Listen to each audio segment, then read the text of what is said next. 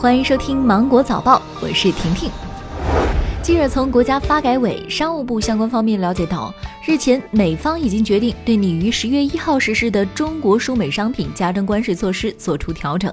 中方支持相关企业从即日起按照市场化原则和 WTO 规则，自美国采购一定数量的大豆、猪肉等农产品。国务院关税税则委员会将对上述采购予以加征关税排除。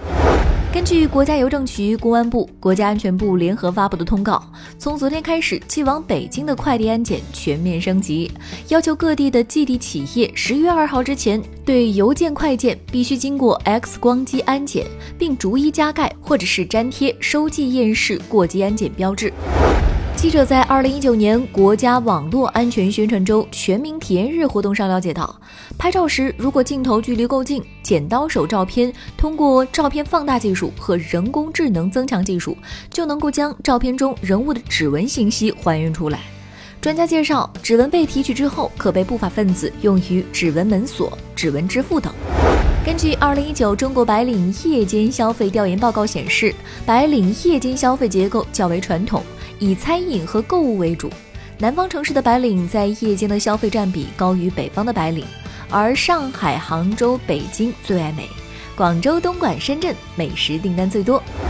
近日，中国方便食品大会数据显示，方便面行业经过转型升级，焕发出了新增长动力，销量已经增加到了全球近四成。从二零一七年开始，国内方便面市场出现了回暖迹象。销量缓慢攀升到三百八十九点六亿包，二零一八年再次攀升到四百零二点五亿包。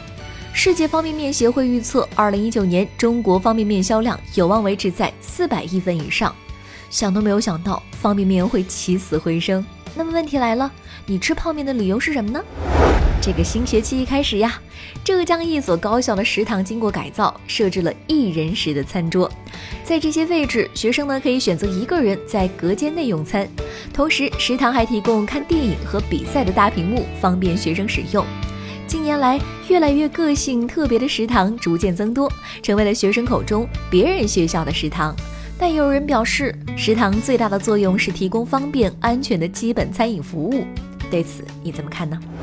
新英格兰医学杂志刊登的研究显示，中日韩等东亚人的体质指数，即体重公斤除以身高米的平方，在二十二点六到二十七点四之间，死亡风险最低。高或者是低于这一范围的人，死于癌症、心血管病和其他疾病的风险增加。对照十八点五到二十四之间的正常体质指数范围，微胖的人更为健康。好了，今天新闻就这样了，我是婷婷，明天见喽。